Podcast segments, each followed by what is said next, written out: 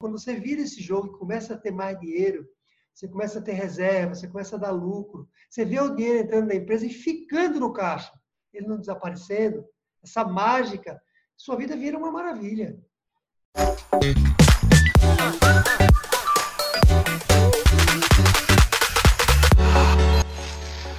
Para ter sucesso no seu negócio, você precisa resolver 11 fragilidades que atrapalham ou até impedem sua empresa de crescer. E aqui nesse podcast eu vou lhe mostrar o passo a passo para você fazer sua empresa crescer rápido. Olá, aqui é Sara. Esse é o podcast das 11 fragilidades. Eu tô aqui com o Tederaldo e você sabe, né, que o nosso objetivo aqui é fazer a sua empresa crescer mas crescer não de qualquer maneira, crescer rápido e com solidez. E a gente vem nesses outros, últimos podcasts é, falando um pouco sobre a história do método, a gente já falou um pouco sobre a história de Ataderado também, para a gente conhecer um pouco sobre como tudo começou, né, como o método das 11 fragilidades iniciou. E no último podcast a gente falou sobre uma das fragilidades mais recorrentes, que é a fragilidade da venda. E nesse podcast de hoje, a gente vai falar sobre uma coisa que os empresários temem muito, né? Que é a falta de dinheiro. Porque ficar sem dinheiro na empresa, não ter dinheiro para pagar as suas despesas é um pesadelo que todo mundo teme, assim, né? E essa é a fragilidade é, financeira, né? Que a gente vai falar hoje. Então, já queria. É, seja bem-vindo ao tudo bem? É, eu, Obrigado, eu já queria começar falando a primeira pergunta, que a falta de dinheiro realmente causa um transtorno na vida de alguém, né? E principalmente do, no pequeno e médio empresário. Eu queria que você falasse um pouco mais sobre isso, assim. É, por que ficar sem dinheiro é um pesadelo tão grande assim? O que, é que você acha? Você realmente começou hoje com um assunto difícil, porque eu diria que a fragilidade financeira não é à toa que ela está listada como a fragilidade número um, na, tanto no livro né, que eu publiquei, como também nas mentorias que eu faço. É, primeira, o primeiro treinamento online que eu criei foi um treinamento que girava em torno da fragilidade financeira, como você bem sabe, porque a falta de dinheiro realmente é uma coisa que nos aterroriza, nos aterroriza, nos deixa amedrontados na vida pessoal, né?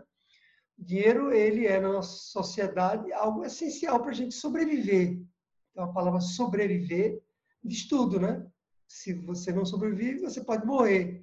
Morrer não, não necessariamente no sentido literal da palavra, mas você tem uma, muita dificuldade mesmo para você se manter no dia a dia sem dinheiro. Então, pensando aí na, na nossa vida pessoal, é assim, né? Imagine alguém que tem uma família e não tem dinheiro para sustentar essa família adequadamente. Tem uma família e não consegue colocar um filho na escola porque não tem dinheiro para colocar. E não estou nem falando colocar na escola ruim ou boa. Não tem dinheiro para colocar numa escola, por exemplo. Ou não tem dinheiro para pagar um tratamento médico. Então, é, você não dorme direito porque quando você acorda, você não sabe como é que você vai pagar as suas contas do dia a dia. É, é complicado, né? Uma situação como essa, pensando na nossa vida pessoal. E eu fui desde os extremos, né? Falei em educação, falei em saúde, que são coisas bem graves, né? Quando a gente vai para uma empresa, eu diria que é uma situação parecida, sob o ponto de vista de dor, de, de aperreio, né? Porque se fica Quer dizer, é, tem essa história de você não saber o que, vai, que é que vai fazer no dia de amanhã, porém, numa, com a empresa, você tem uma preocupação além dessa, principalmente quando a gente fala um pequeno e médio empresário, porque além de, quando a empresa fica sem dinheiro, isso bate na sua vida pessoal, isso atinge a sua vida pessoal. Quer dizer, tudo que eu acabei de falar, imaginando que você que está me ouvindo tem uma empresa, que você depende da sua empresa para sobreviver, que sua empresa não é apenas um passatempo. Quando falta dinheiro na sua empresa, você tem problemas também na sua vida pessoal. Muito provavelmente, né? Tudo Bom, se abala, né? Pois é, pois é. Isso tudo que eu acabei de dizer de escola termina acontecendo porque se sua renda vem da sua empresa e ela fica sem dinheiro, como é que você vai conseguir sobreviver? Porém, uma empresa tem uma complicação além dessa, que é você tem funcionários, você tem fornecedores que você tem que pagar, você tem os clientes que você se comprometeu a atender, fazer uma determinada entrega, preparar um produto ou um serviço para entregar para ele. E para tudo isso você precisa de dinheiro. Então, quando falta dinheiro, além de atingir a sua família, muitas vezes atinge também a família dos outros. Né? Eventualmente, uhum. o cliente pode precisar dos seus serviços para ele próprio sobreviver. Sim. E aí, se você não entrega. Então, é, é uma situação bem complicada para ficar sem dinheiro na empresa. Por isso que essa realidade, como você bem falou no início, ela é bem, ela é muito temida, né? É. E é uma das mais recorrentes, né, também. Eu acho que todo empresário passa em algum momento por uma fragilidade financeira, né? Por, por uma falta de dinheiro, quase quebra por isso, assim. Já aconteceu isso com você? Já. É uma agonia muito grande, viu? Já aconteceu na empresa que eu trabalhei durante muito tempo. Eu trabalhei durante 25 anos numa grande empresa de tecnologia. E lá, essa empresa teve algumas crises, que eu pensei até que eu poderia ser demitido naquela ocasião, que eu presenciava Sim. isso claramente. Então, eu tinha família. É, é exatamente a história que eu estava contando agora com outro, com outro ponto de vista, que era eu como funcionário da empresa.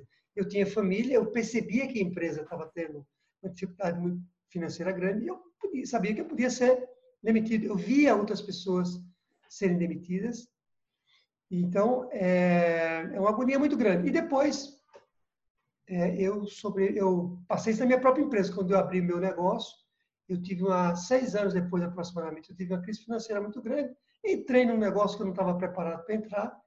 E aí, eu acabei tendo um, um, um déficit muito grande em caixa. Que, porque pior que falta de dinheiro é você ter falta de dinheiro e déficit e ficar devendo para os outros. Quando você deve para os outros e tem dinheiro, é menos ruim, né? Quando você uhum. deve para os outros e não tem mais dinheiro, como é que você faz? Foi o que aconteceu é. conosco naquela ocasião. É bem, é bem complicado. É por isso que eu respeito tanto essa fragilidade, né? E assim, falando sobre isso, né? Sobre empresa, começar uma empresa, é, eu imagino assim que a maioria dos empresários que começam um negócio, né? Que estão no início, eles não têm muito dinheiro, né? Não tem uma reserva financeira muito grande. Você acha aconselhável abrir um negócio mesmo não tendo dinheiro? Acho que não. Se é que é possível. Não com dinheiro nenhum, né? Mas assim, sem uma reserva financeira ali, o que, é que você acha sobre isso? Eu diria assim, porque como nós aqui na, nessa empresa das Ações Fragilidade, a gente trata a questão dos riscos, e os riscos são, como nós já falamos, né? um evento que pode ou não acontecer. Eu diria que quando você faz isso, eu desaconselho, respondendo diretamente a sua pergunta desaconselho mesmo. Mas eu diria que é uma questão de risco. Né? A probabilidade de você abrir um negócio sem dinheiro nenhum, sem reserva nenhuma, é de dar algum problema, você ter alguma dificuldade financeira mais séria ao longo do seu caminho é muito alta. Pode ser uhum. que dê certo. Né? Pode ser que sua ideia seja tão maravilhosa que rapidamente os clientes comecem a comprar de você e com isso você capitaliza a sua empresa. Porém, isso é muito pouco provável. Isso é raro, o que eu acabei de dizer. Então, é, é sempre melhor que você não use todas as suas reservas para abrir empresa e fique sem nada. Deixar lá um dinheirinho né, guardado é. para se precisar alguma coisa. Porque no começo é, a probabilidade de dar alguma coisa errada, porque você não tem muita experiência, é grande, né? Então... É, e mesmo que dê certo, sabe? Porque tem duas questões. Primeiro, quando você abre a empresa sem dinheiro nenhum, aí sim você está. Qualquer coisa que der errado, né? Qualquer coisa. Vai sofrer, vai ter que buscar dinheiro em algum lugar. É isso. Conversando com um empresário que que eu ajudo, e ele estava me dizendo que ele não tinha crédito em banco, a empresa é muito nova, exatamente o que você também pergunta. E ele bateu na porta do banco para tomar 30 Não tem crédito, não tem crédito. No máximo, ele vai conseguir tomar na pessoa física, que a taxa é muito mais alta. Bom, mas, além disso, além de poder dar errado, mesmo quando dá certo, os clientes vão levar um tempo para lhe pagar, de forma que o dinheiro que entra na sua empresa será suficiente para você conseguir rodar ela. Quer dizer, tem um, tem um gap de tempo, tem um intervalo de tempo entre o momento que você prepara o seu produto, que você vende e que o dinheiro entra na empresa. Percebe? Uhum. Esse intervalo aqui, você fica sem dinheiro também. É complicado. Eu não estou querendo você... assustar, não estou querendo assustar quem me ouve aqui, porque às vezes que eu vejo muito empresário tem ideia maravilhosa, tem coragem, tem força de vontade, ele diz, vou fazer. eu acho bom também isso, mas eu sempre digo, faça com alguma reserva. Vamos dizer que ele conseguiu abrir empresa com alguma reserva e aí, em algum momento, falta esse dinheiro para investir mais, enfim. E aí ele precisa, né? Quando falta dinheiro, você precisa recorrer para alguma saída, assim. Muita gente procura empréstimo, né? Como você mencionou. Só que, como você falou também, a pequena e média empresa é mais difícil você conseguir empréstimos em banco, né?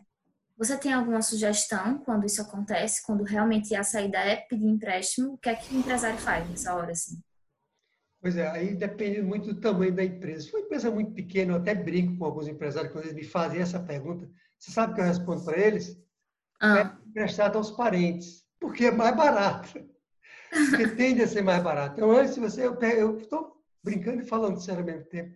Então, eu pergunto para eles assim: a quantia é muito alta que você está precisando? Porque estamos falando de uma empresa, imagina, bem pequena. Sim. Quando ele fala para mim assim, 20 mil reais, por exemplo, que não é uma quantia tão grande, né? Do ponto de vista absoluto, ele não é uma quantia tão grande. Eu digo para ele assim: você tem alguém na família que você possa pedir dinheiro emprestado? Que alguém vale. Você tem peça antes de você ir no banco. Depois você vai no banco. Vai dar menos dor de cabeça, será? Por isso que eu falei que é um conselho, é um conselho diferente esse, né? Eu, antes de encaminhar alguém para um banco, eu sempre tento buscar outras alternativas. Um banco é algo que é essencial na vida de quem tem uma empresa. Eu diria que em algum momento, para você crescer, é provável que você tenha que recorrer a um banco. Porque é isso, né? A economia funciona dessa maneira. Você vai até um certo ponto, aí você precisa de uma capitalização para crescer. Não quer dizer que isso é 100% dos casos, mas é inicial. Mas enquanto esse momento não chega, enquanto a gente está falando de uma quantia menor, e você está começando a empresa, se você puder pedir alguém da família, por exemplo, um marido, a mulher, né? eu, eu aconselho assim, sem nenhuma, sem nenhuma cerimônia, sabe? Agora, acho que você deve ter um crédito aprovado com o banco. Enquanto isso, você deve procurar ter um crédito aprovado com o banco. Crédito aprovado não significa que você tomou um empréstimo no banco.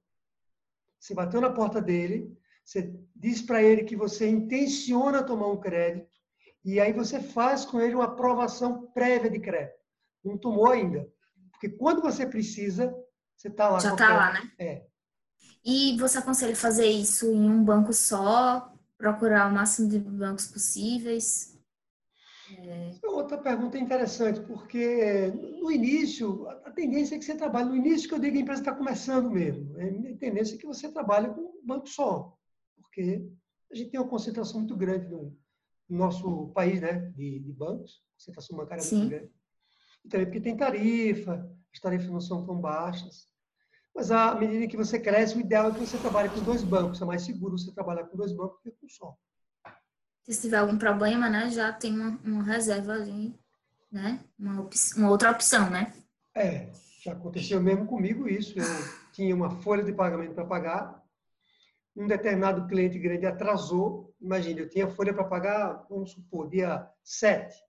Eu contava com o pagamento de um determinado cliente no dia 4 um cliente grande, esse cliente não pagou. Eu, então, não tinha dinheiro para pagar dos clientes essa folha. Que que eu, mas eu tinha crédito em banco. Eu tinha uma conta garantida, um cheque especial. Só que essa conta garantida, ela, ela não foi renovada e eu não sabia. Porque banco é assim, né? Ele não renovou essa conta garantida e eu não sabia que ela não estava renovada. Quando eu tentei acessar esse crédito, não consegui. Só que eu tinha folha para pagar. Aí eu tinha outro banco. Aí eu acionei outro banco e consegui. Percebe? Então é, é uhum. Importante você. Além disso, você barganha, né? Taxas diferentes. Voltando um pouco. Quando você mencionou em pedir ajuda para algum parente, alguma coisa assim, se você precisar de dinheiro, é, você acha aconselhável, se você não fizer isso, não tiver um parente, por exemplo, você é, usar o dinheiro da sua poupança pessoal, por exemplo, aquele dinheiro que você tem guardado, mas não é o dinheiro da empresa? Então, isso é uma boa ideia. Eu diria que não é uma má ideia, porém você precisa nessa hora fazer o seguinte: imagine que você tem na poupança, na sua cadeira de poupança, imagine 50 mil reais. E imagine que você vai precisar investir na sua empresa, você já pensou, 20 mil reais. Ok? Tá. E uma empresa pequena. Então, de 50 que eu tenho lá, eu preciso colocar na minha empresa 20. E aí imagine que você resolva também ter como reserva 10 mil reais. Ok? Tudo bem aí? Tá. 50, 20 eu preciso para começar a empresa, para ela começar a rodar, para estruturar. E eu decidi que eu vou ter 10 para contingência. Se acontecer algum problema, eu tenho mais 10 mil reais. Então, dos 50, eu vou precisar de 30. Então, o ideal é que eu saque esses 30 da minha conta da pessoa física e abra uma poupança na conta jurídica. Porque esse dinheiro já não é mais meu. Esse dinheiro agora é dinheiro da empresa. Entendi. Eu estou devendo a o dono da empresa, que é a pessoa física. Por Você isso? pedir empréstimo a si mesmo, no caso. É, é. E aí eu saco esse dinheiro e esse dinheiro agora não é mais meu. Ele é da empresa. E essa empresa está devendo. Quer dizer, eu defendo que desde o início você faça essa separação entre a pessoa física e a pessoa jurídica. Se não, sabe o que, é que pode acontecer? Você vai tirando ali da poupança, você diz assim, é 10 mil que eu preciso, mas depois você chega a uma conclusão que não é 10, é 11. Mais mil reais só, né? Eu vou tirar de lá da poupança, eu tenho lá 50. E aí daqui a pouco você invade a sua... É, pois é. Então, no decorrer da empresa, não é aconselhável você misturar, então, né? Desde o início, eu não acho que você deva, desde o início, você deveria separar as suas contas da pessoa física e da pessoa jurídica. Desde o início. Eu vejo muitas empresas que estão aparentemente tendo sucesso, né, vendendo muito, e mesmo assim com problema financeiro. Por exemplo, vez ou outra eu vejo um restaurante, uma, assim, né, geralmente restaurante, que sempre está lotado, e aí do nada o restaurante fecha, e a gente vai lá, pergunta por que, o que, que aconteceu, e geralmente é, ah, teve problema financeiro. E aí eu queria saber qual é essa relação, assim. Porque geralmente quando a gente pensa, ah, tá vendendo muito, a loja tá cheia, o restaurante tá cheio, então não tá com problema, né? Não tá com problema de dinheiro. Mas realmente pode acontecer essa, essa incoerência, vamos dizer assim. Pode, pode sim.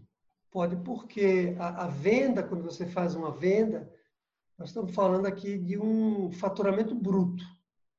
Você Uhum. vendeu, esse exemplo que você deu do restaurante. Então, no final do dia, cada prato, em média, foi vendido a 40 reais, 30 reais.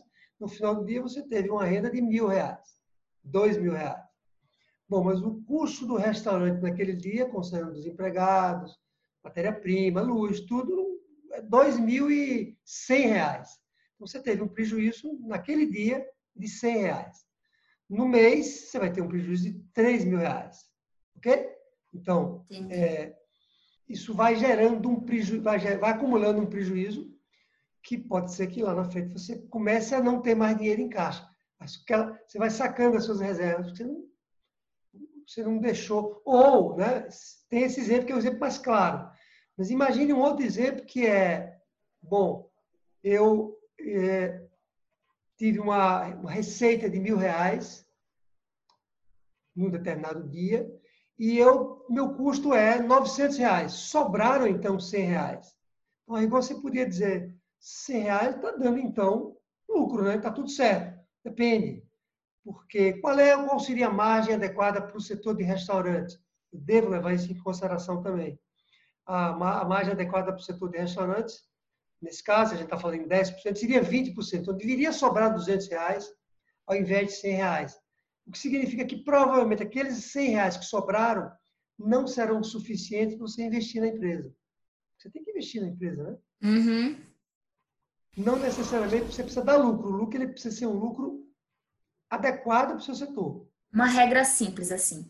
A empresa dando lucro ou não, você tem que fazer que conta. Para simplificar aqui, para a gente entender. Você tem que fazer duas contas, que é o que a gente chama margem bruta, margem operacional bruta e a margem líquida. Pego de novo o seu exemplo do restaurante. Mil reais, você gastou 900 reais naquele dia. Ok? Então, você tem uma Certo. margem bruta de 100 reais. Conta Certo. simples. Todas as receitas, todas as despesas, funcionário, luz, papapá, deu 900 reais, você tem, sobraram 100 reais. Tudo bem? Tudo bem. Porém, nós precisamos calcular também a margem líquida, porque você tem que pagar imposto. Correto? Uhum. Então, a margem depois dos impostos é que se chama margem líquida. E aí pode ser que depois dos impostos não tenha sobrado mais nada. Mil, mas menos 900 de despesa e mais os impostos, suponha que os impostos sejam mais 200 reais, que são altos impostos, são bem altos. Então, agora você está devendo 100 reais. Tem que fazer duas contas. Entendi. Claro mesmo? Certo, ficou. Qualquer dúvida, deixa lá no. É, deixa comentário. Aproveita também, já deixa o like, comenta. Enfim, é, mas uma dúvida que eu também tenho, que talvez o, empresário que está assistindo tenha também, é, a, é a, a, definição da palavra lucro mesmo, assim. Porque eu vejo algumas pessoas falarem é, rentabilidade e lucratividade, assim. Tem uma diferença ou é a mesma coisa? Então, lucro e lucratividade são quase a mesma coisa. Quando eu falo em ah. lucro, eu estou falando em valor de novo, no exemplo de 1.900, o lucro foi de 100 reais. Quando eu falo em lucratividade, eu estou falando em percentual. Então, nesse caso, um percentual de 10%. 10% sobre a margem, o valor bruto, que é mil reais. Essa é a diferença de lucro e lucratividade. rentabilidade é uma explicação um pouco mais, não diria que é complicada, mas é uma explicação diferente. Lembra que você sacou da sua poupança de 50 mil reais, você sacou 30 mil reais para colocar na sua empresa. Bom, se você tivesse deixado na poupança, daqui a um ano depois, aquele de 30 mil reais que estava lá na poupança, ele iria render no final do ano, vamos dizer, vou falar aqui para um número qualquer, tá? Ele, vai, ele renderia no final do, do ano inteiro 100 reais. Ok? Bom, okay. agora você aplicou aquele dinheiro na sua empresa. Um ano depois ele rendeu quanto? Aquele dinheiro que você aplicou lá? Os lucros que sua empresa deram naquele ano foram quantos? Ah, ele rendeu 500 reais. Ora, então foi muito melhor você sacar da poupança e colocar na empresa, porque rendeu muito mais. Isso é a rentabilidade do seu negócio. É quando você compara o dinheiro que você colocou na empresa versus uma aplicação financeira qualquer. Estou dizendo qualquer, mas uma aplicação uhum. financeira. Ficou claro? Ou... Ficou, ficou. Só queria ah. dizer uma coisa que se o empresário já tem dificuldade de calcular a lucratividade, quanto mais a rentabilidade. Mas continue. É, porque assim, eu vejo que muitos, muitas empresas têm né, o contador lá e os empresários meio que deixam na mão dele, né, do contador, acha que é só aquilo que precisa fazer. E aí essa conta que você falou de rentabilidade e lucratividade, muitos não sabem nem por onde vai. É, então, assim, eu quero saber se tem um problema muito grande o empresário, né, o dono da empresa, não saber fazer essa, essas contas, né, é, gerenciar o fluxo de caixa da empresa, assim. Eu diria que é uma das maiores fragilidades das empresas, quando se, quando se fala de fragilidade financeira, talvez no geral é o empresário não saber calcular se ele está dando lucro ou não. Imagine, você tem um negócio e não sabe se está dando lucro ou não. O negócio é feito para quê? Qualquer negócio, tirando um negócio não lucrativo, ele é feito para quê? Para dar lucro. Quando a gente pergunta para o empresário, ele diz: Eu não sei se eu estou dando lucro. Meu contador diz que eu estou. Aí que está, né? Aquele lucro lá é um lucro contábil. É outra coisa. Respondendo a sua pergunta, independente do contador ou não, ele precisa saber se a empresa está dando lucro ou não. Se não, como é que ele sabe se ele vai ganhar dinheiro, se o negócio é saudável ou não? Ele não sabe, não sabe mesmo. Não sabe porque ele não sabe calcular.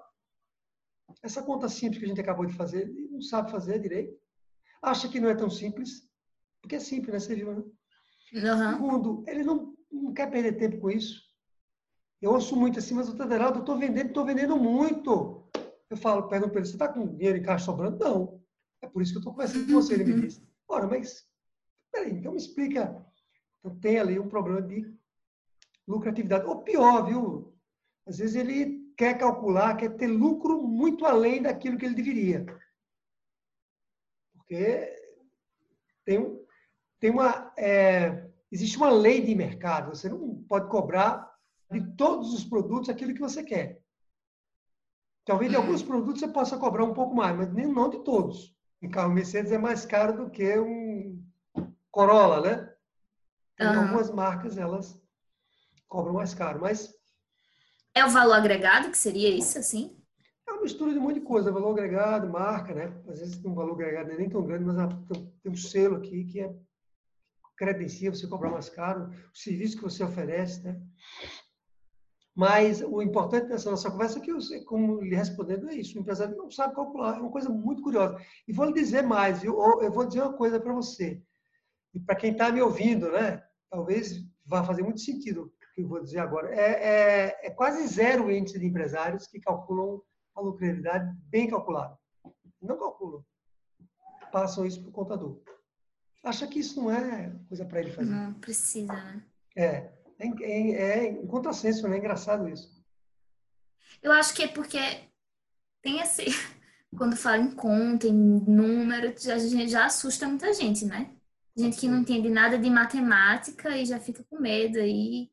Mas aí qual a sua dica, assim, para para um empresário que não tem nenhuma noção e quer se capacitar, né? Precisa se capacitar em gestão financeira. Qual você, qual dica você daria assim? Eu diria que o empresário ele precisa se capacitar em questão financeira nas, nas questões básicas quando se fala da gestão financeira. Ele não precisa ser especialista nisso, mas tem que entender como calcular a lucratividade, né? Ele tem que saber como gerenciar um fluxo de caixa também. Ele tem que saber como é que ele lida com a inadimplência, dependendo do setor dele. Porque também alguns empresários me dizem isso, eu estou faturando muito, eu pergunto para ele, qual é o seu índice de inadimplência? Ele fala, 40%. Ora, o índice de inadimplência da maioria dos setores civilizado não deveria passar de 10%. Uma explicada o que é inadimplência, porque eu tenho certeza que muita gente também não sabe. Inadimplência é quando o cliente está lhe devendo pelo serviço que você prestou para ele. Você entregou um determinado produto para o seu cliente, ele disse que ia lhe pagar no dia 10, e aí ele não pagou. Ele não fez isso pelo cartão de crédito, você, você financiou diretamente para ele, né? Ele não lhe pagou. Ou passou um cheque a pessoa foi lá no cabeleireiro, salão de beleza, né? Cortou o cabelo, uhum. deixou um cheque. Aquele cheque não tinha fundo. E aí ele. É aquele famoso cliente que dá prejuízo, né? É, é o cliente que dá prejuízo também por outras razões. Às vezes o cliente que paga em dia, ele dá prejuízo, porque cai naquilo da rentabilidade menor. Porque ele paga não é suficiente para aquilo que você precisa. Que eu vejo assim, muito empresário que tá com um negócio pequeno, tá lá no começo e realmente não tem muito, muito cliente, fica com medo de perder esse cliente, né? O que, que você faria numa situação dessa, assim, que tem esse, esse cliente que tá dando prejuízo, é, seja por esse motivo, né? Você falou, ou outro. É, o que, que ele faz, assim, nessa situação? Se o cliente realmente não for pagar ou não estiver dando rentabilidade? Perfeito. Aí é uma, uma coisa interessante, porque Pegando o exemplo que você deu, imagina uma empresa que está começando e que está sem dinheiro. Se ela pega um cliente que ela precisa, que vai dar prejuízo para ela, e ela precisa fazer isso para ter os primeiros cases, né? ela vai ter que ter uma reserva para poder cobrir essa diferença entre o que o cliente vai pagar para ela e o esforço dela de atender o cliente. Se ela tem caixa, ela pode ousar mais e ter, no início, alguns clientes com uma rentabilidade mais baixa ou negativa.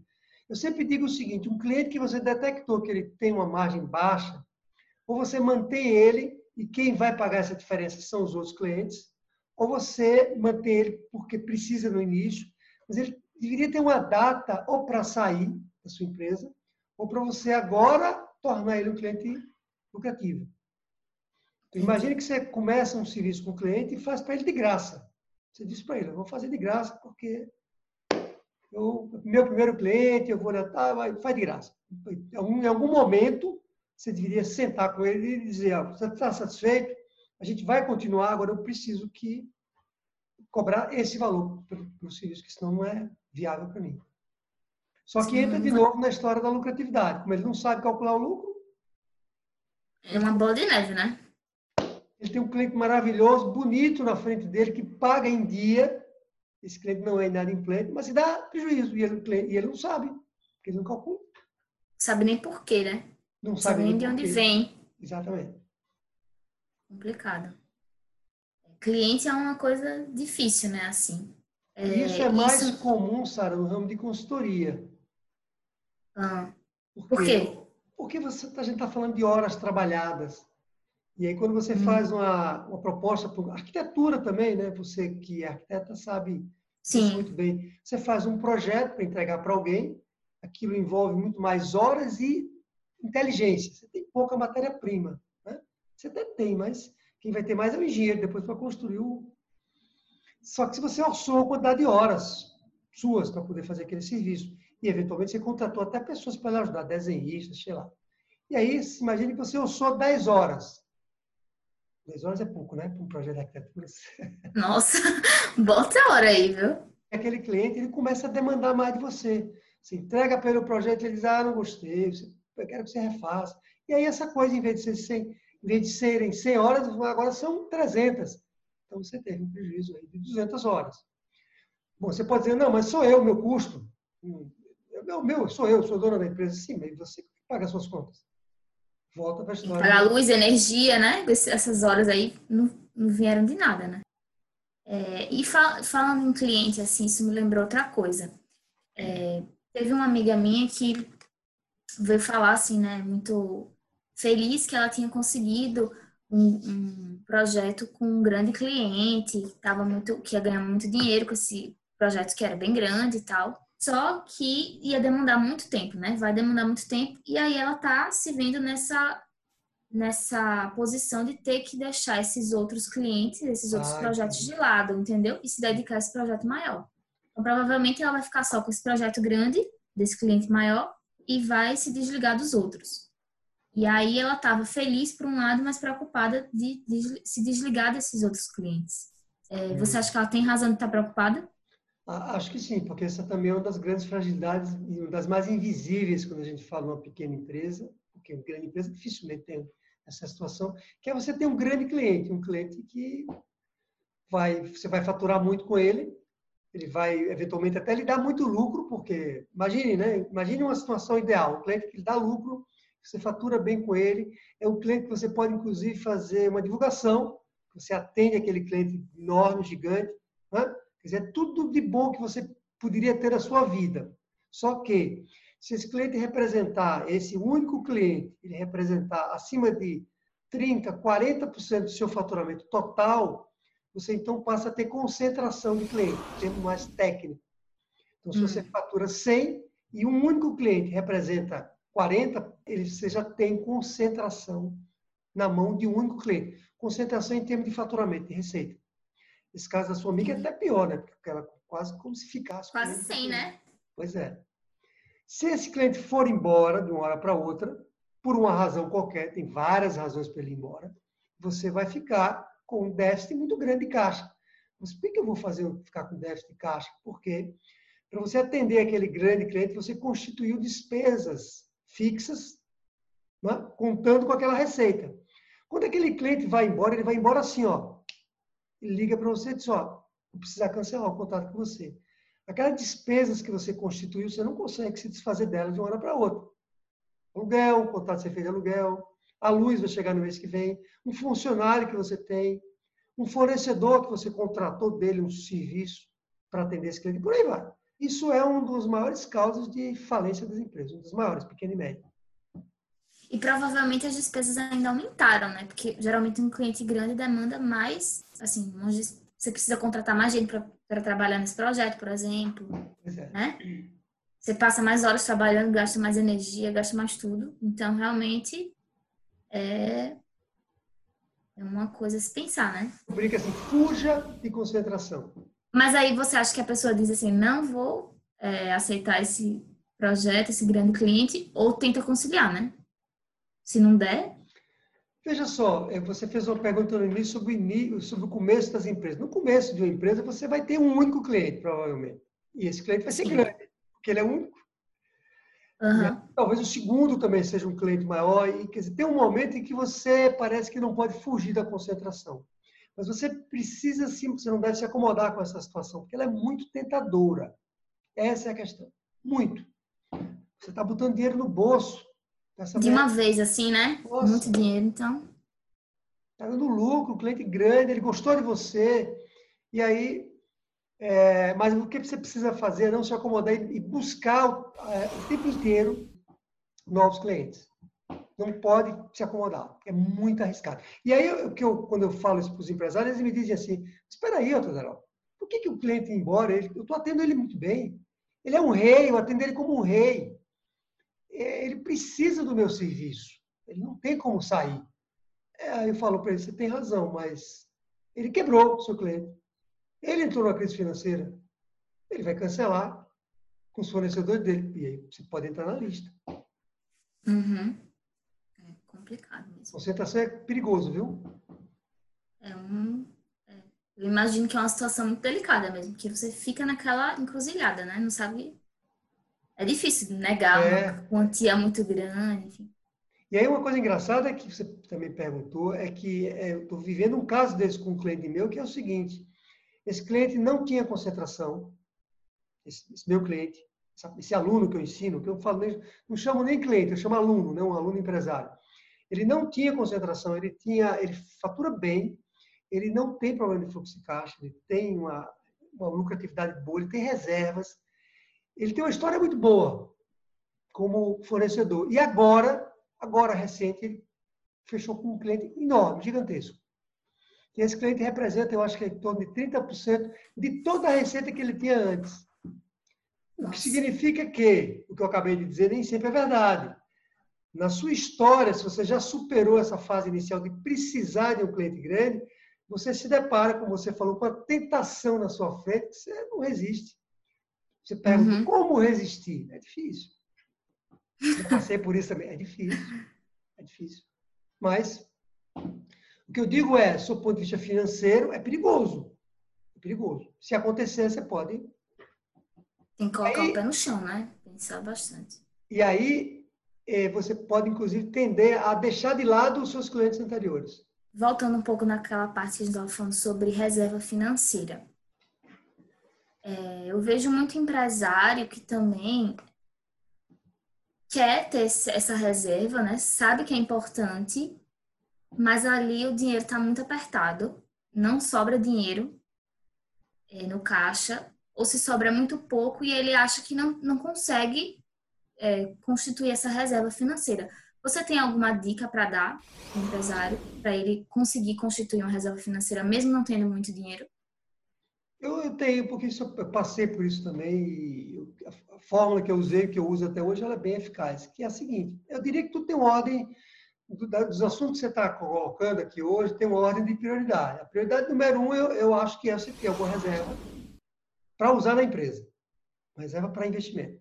Segundo, você precisa calcular a lucratividade do seu negócio, porque senão você não vai saber se é possível ou não sacar dinheiro com a reserva capitalização da empresa. Terceiro, você tem que gerenciar o fluxo de caixa. Uhum. Quarto, você tem que ter clientes que são bons clientes. Do seu ponto de vista de lucratividade, do seu ponto de vista não só de lucratividade, de, de cliente que você escala, sabe?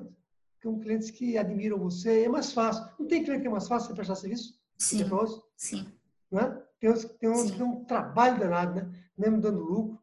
Então, estou dizendo que atender cliente é fácil, mas feito tudo isso, aí sim você pode agora fazer um dever de casa que é, eu deveria sacar algum dinheiro da minha empresa como fundo de reserva, só que esse fundo de reserva é um fundo de reserva que eu chamo de capitalização da empresa. É um dinheiro que eu guardo para não usar. Não dinheiro para investimento, é um dinheiro que eu guardo para tornar a minha empresa mais sólida financeiramente. Quando é que eu vou usar esse dinheiro? Nunca. Porém, veja o momento que nós estamos vivendo agora, que é essa, essa crise terrível. Essa é uma hora para, numa situação de, que eu chamo de contingência. Eu não gosto nem da palavra emergência, sabe? A, a palavra emergência trai, ela traz uma situação de mais pânico. É como se o cérebro da gente dissesse assim: esse dinheiro que eu guardo para uma emergência. Emergência é eu ficar sem dinheiro. Uma contingência é algo que eu não espero, não necessariamente para ficar sem dinheiro. Eu não fiquei sem dinheiro ainda. Então, e Hum, volta entendi. história da, da pandemia. Eu entrei numa contingência, eu tenho reserva, e eu me dou o direito agora de analisar o cenário para saber se eu vou sacar da minha reserva de contingência ou não. Na emergência, a situação é mais crítica. O segredo é, respondendo a sua pergunta, fazendo esse dever de casa, você tem que sacar do seu faturamento bruto. Você não paga imposto? Não tem que pagar imposto para o governo? Imagine que esse fundo de reserva que você vai constituir para você é um imposto. Você coloca lá 1% do meu faturamento, eu sugiro um pouco mais. Mas para começar, meio por cento, 1%, você tira do seu faturamento e guarda na aplicação financeira. Com o imposto. fez lembrar a, a live que a gente teve semana passada sobre investimento, né? Com Marcelo, né? Da CG Capital. E aí me fez lembrar sobre isso de investir também na empresa, né? O quão importante você acha que é você conseguir investir na empresa, fazer investimento para a empresa, né? Para a empresa evoluir, crescer. E você tem alguma dica também em relação a isso, assim, para a gente dar um fechamento? Tenho, tenho sim. Eu diria que se você não investir na empresa, a chance de sobrevivência dela é muito baixa. Você tem que investir em todos os sentidos, dependendo do negócio que você tem. Você tem que investir em novos maquinários, você tem que investir em pesquisas. Estavam falando do restaurante, do seu restaurante, certo? Você tem que Sim. investir, quem sabe, na invenção de pratos novos. Você tem que investir em marketing digital para trazer mais clientes. Você tem que investir na capacitação dos seus funcionários, em os equipamentos ali para né, para você tornar mais fácil a vida do seu cliente quando ele paga. Sei lá, você tem que investir. Qualquer negócio. Uhum. Também é muito simples de, de, de, entender em relação a isso, que é, é o seguinte, você deveria guardar um dinheiro o ano todo para investimento e usar esse dinheiro no ano seguinte. Eu vou explicar melhor. Imagine que você faturou no ano todo 100 mil reais. Você deveria reservar para investimento em torno de 2 a 3%. Então, 3 mil reais você guardou naquele ano, se você faturou 100 mil, e esses 3 mil reais você obrigatoriamente investiria no ano seguinte. Obrigatoriamente. Você tem ideia quanto é que a, por exemplo, não sei se você sabe disso, quem está me ouvindo, né? Quanto é que o Facebook, historicamente, ele investe da receita bruta dele. Tenho nem ideia. Único mas deve ano... ser muito dinheiro. Vou falar em percentual. Imagine quanto é que ele fatura. Um, um dos anos que eu peguei, ele, ele investiu 14% da receita bruta. Faz a conta. Nossa. A Amazon, é, são números assim que são acima de 10%, Microsoft também. Então, eu estou falando, é muita grana, né? Estou uhum. falando de três no mínimo. E com essa lógica, ficou clara a lógica? Ficou. Aquele dinheiro que você guardou não bota no bolso. Sim. Não é para contingência, é para investimento. Investimento. Porque vai, vai é uma, como tudo vai, vai evoluindo, né? Você investe para ganhar mais dinheiro, aí investe. Isso. Você teve um lucro nesse ano, imagine, e dos 100 mil você teve um lucro de 10 mil reais, 10%. Aí você olha assim para você mesmo, conversa com o seu sócio, se você tiver, e diz assim: o que a gente precisa fazer para aumentar o lucro em 12%? Ano que vem, agora eu quero, em vez de 10, 12 mil, se eu faturar os mesmos 100 mil. Claro que eu quero faturar 150, 130. O que, que eu faço? Eu digo assim: o que, que eu deveria investir na minha empresa para aumentar o lucro? Aí eu posso melhorar a capacitação dos meus funcionários para eles ficarem mais produtivos eu posso implantar um software novo para ter mais e por aí vai. Percebe? O uhum. investimento ele deveria ter uma relação muito próxima com o aumento de lucratividade da empresa. É, eu estou com uma curiosidade, eu não sei se engloba muito, mas acho que sim. É, sobre essas empresas, assim, como o Uber, é, eu acho que a Amazon também, eu li alguma notícia falando que elas não é, não tinham lucro, que elas, eu não sei explicar direito, mas era alguma coisa falando sobre isso, assim, sobre como essas empresas, assim, que, que ficam investindo muito em, em tecnologia e, e que, por exemplo, a Amazon, a estratégia dela tem um preço bem abaixo, né, do, do das, dos concorrentes. E o Uber também, né, enfim. E aí eu vi alguma notícia falando sobre isso, assim, que eles não tinham lucro, mas eu fiquei sem entender muito bem como isso é possível para eles crescerem. Não sei se tem a explicação, se você já leu alguma coisa sobre isso. Se eu responder essa questão, e a gente está falando de grandes empresas, é muito bom para quem está nos ouvindo aqui entender essa lógica também. Veja, até onde eu sei, as empresas com fins lucrativos, elas precisam dar lucro e precisam dar bons lucros. Se não necessariamente, Sara, é, do ponto de vista percentual, o dinheiro que sobra deveria ser um dinheiro relevante. O que acontece é que empresas como a Uber, que não deram lucro até hoje, Uber não deu lucro até hoje. Spotify também, eu acho que, por informação que eu tive, que não, também não tinha dado lucro. Parece que, é, bom, agora já não me mas várias empresas demoram muito a dar lucro. O que acontece é que os acionistas, lembra que a gente falou da, da rentabilidade? Nos Estados Unidos, Sim. o mercado de capitais, o mercado de capitais é o mercado de ações. O mercado de ações é um mercado em que eu coloco dinheiro meu, como investidor, numa um pedaço da empresa de alguém. Isso chama-se ação. Ao invés de eu deixar meu dinheiro na poupança, deixo lá, aplico numa determinada empresa. E os acionistas nos Estados Unidos, como as margens são muito baixas, eu só vou conseguir ganhar mais dinheiro se eu colocar dinheiro em outras empresas, se eu investir em ação. Então, os ah. acionistas de uma empresa como a U, como Uber, eles toleram correr um risco maior e eles toleram, porque eles têm investimento em várias outras empresas, um prazo maior para que essa empresa comece a dar lucro. Percebe? A empresa, uhum. ela mostra, ela deve mostrar para os acionistas que ela, de fato, tem uma capacidade muito grande de dar lucro. Se alguém lhe perguntasse, se alguém lhe dissesse que o Uber não dá lucro, você não ia acreditar, né?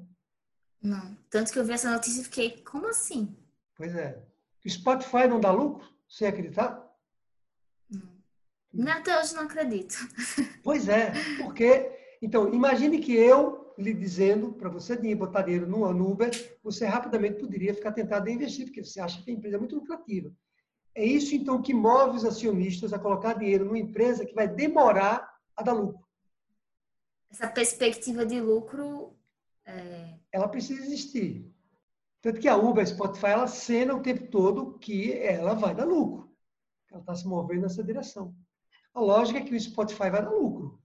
A lógica é que a Uber vai dar lucro. O Elon Musk, que fabricou durante muitos anos, o, fabrica até hoje a Tesla, né, o carro elétrico, começo era só prejuízo. Eu acho que agora é que ele começa a dar lucro. Nem sei se ele está dando lucro direito. Mas é, já é considerada a empresa, eu acho que ele já bateu em valor de mercado. A Toyota, a GM ele já bateu. Ele já é maior do que a GM, do que a Ford em valor de mercado. Os lucros eu não sei ainda como é que está, se ele realmente já está dando lucro suficiente. Mas vai dar lucro, né? Porque... Mas pode não dar. É Tudo pode acontecer, né? Mas a, sua pergunta é, essa não é a intenção. A intenção é gerar lucro certo. e muito lucro. A Amazon gera muito lucro. Só que a margem é baixinha. É, é baixa. Se você pega um, uma empresa, pegando um pequeno empresário, uma empresa, e se usa muito termo no mercado startup, quer dizer, uma empresa Sim. que está começando, e startup tem em volta dela esse nome bonito, tem em volta dela a possibilidade de ser uma empresa que vai explodir. Em algum momento ela vai. Tem essa coisa, sabe? Não sei se você já, quando você fala startup. É alguma coisa exponencial, né? É, tem na nossa ah. cabeça isso. Não necessariamente a palavra não traduz isso, mas startup, é uma empresa que está começando. E aí, é uma empresa que tem esse potencial, que ela vai precisar, veja, que ela vai precisar ser capitalizada durante algum tempo, alguns anos, ela precisa buscar os acionistas certos. Você, você tinha perguntado no início, lembra da história de reserva uhum. de capital? Aqui não é nem reserva de capital, é, é acionista que vai botar dinheiro. As empresas de tecnologia fazem muito isso. Tem centros que fazem isso. Né? Uhum. Mas nos Estados Unidos, no Brasil, a gente não tem muita cultura. Se não. A startup tem mais a ver com tecnologia, né? Ou não? Tem esse contexto de tecnologia. Tem, tem mais, tem bem mais. Quem não pensa assim está tá com os dias contados, né? Tem que pensar que está tudo meio integrado. Uber é uma empresa de quê? De tecnologia ou de transporte? A pergunta é: a Uber funciona sem a tecnologia? Não. Então, um cabeleireiro funciona sem tecnologia? Um salão de beleza? Sim. Sim. Vai ter problema, mas mas o Uber não funciona. Mas, legal. Então é isso, Ataderaldo. Obrigada por participar de mais um podcast aqui. Foi ótimo contar com a sua presença e com, a, com as suas orientações e dicas. E eu queria que você. Você tem mais alguma coisa para falar? Tem mais alguma coisa que você Tenho quer? mais um milhão de coisas para falar. a gente poderia ficar aqui horas, né, conversando. Dias. Eu diria, eu diria que eu tenho muito mais coisa para falar. Teria muita coisa para falar, porque Dinheiro, né, como você bem colocou no início, é uma coisa muito grave para as empresas e, ao mesmo tempo, muito boa. Quando você começa a ter dinheiro, se é, o, se é uma mensagem final que eu quero dar para o empresário, é o seguinte: quando você vira esse jogo e começa a ter mais dinheiro, você começa a ter reserva, você começa a dar lucro, você vê o dinheiro entrando na empresa e ficando no caixa, ele não desaparecendo, essa mágica, sua vida vira uma maravilha. Né? Sua, vida, sua vida pessoal também. Porque se agora começa a sobrar dinheiro para você na pessoa física, você começa a ter reservas também na pessoa física. Você que é empresário, quando você tem reserva na pessoa jurídica, você dorme mais tranquilo. Você sabe que você tem uma reserva na sua empresa. Se tiver um problema maior, você tem onde buscar dinheiro. Né? Você dormir com a dívida. Então, é uma maravilha. Vale a pena o esforço de investir mais na gestão financeira do seu negócio para você ter uma vida com mais tranquilidade e segurança mesmo. Então, eu acho que dinheiro traz felicidade, né? Apesar dessa controvérsia. Sem dúvida.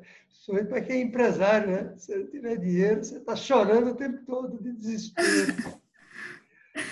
Tá é isso. Obrigada, Tederaldo. Obrigada, Sara. Obrigada. Então é isso, pessoal. É, muito obrigada por estarem em mais um episódio do podcast das 11 Fragilidades. Não deixem de curtir, comentar aqui embaixo, é, compartilhar o conteúdo e nos acompanhar em todas as redes sociais, tá bom? Esse podcast vai estar disponível no YouTube, no Spotify, em várias plataformas. E é isso. Tchau, obrigada.